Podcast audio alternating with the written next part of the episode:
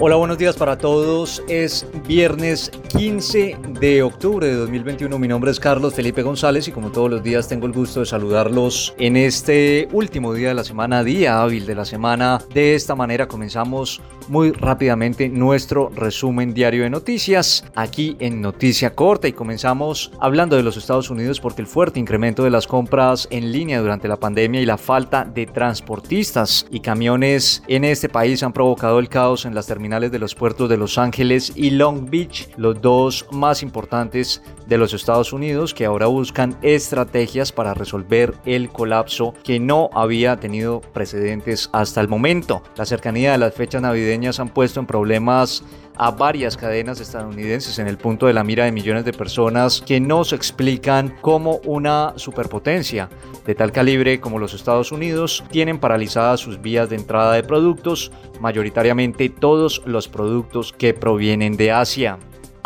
Y también hablamos del COVID-19 porque el presidente de los Estados Unidos, Joe Biden, afirmó en el día de ayer que este país está preparado ya para vacunar contra el coronavirus a los niños de entre 5 y 11 años en cuanto las autoridades competentes lo autoricen porque el gobierno ya ha comprado los suficientes suministros para hacerlo posible. Esto fue en un nuevo discurso sobre las vacunas que se realizó en la Casa Blanca en el día de ayer en donde el presidente señaló que los expertos de la Administración de Fármacos y Alimentos y de los Centros de Control y Enfermedades tomarán una decisión lo más rápido posible.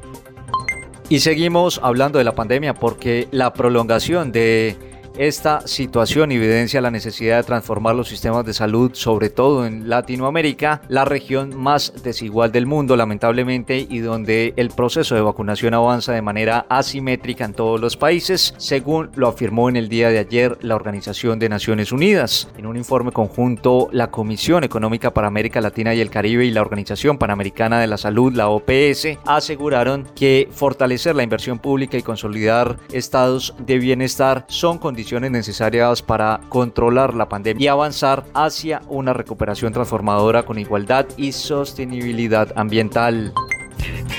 Y ahora, y ahora deportes, deportes en Noticia Corta. В Москве, Россия, мы тоже слушаем Noticia Corta. En Moscú, Rusia, también escuchamos Noticia Corta. Flamengo de Brasil, el equipo de fútbol más popular de ese país, pondrá a la venta 1,5 millones de fan tokens el próximo día 19, en la que será la mayor oferta de criptomonedas de una entidad deportiva jamás realizada en Latinoamérica, informaron los promotores en las últimas horas. La entrada del club rojinegro en el mundo de los fan tokens será posible gracias a una asociación con la compañía Chilis, el proveedor blockchain más grande del mundo para la industria del deporte y el entretenimiento.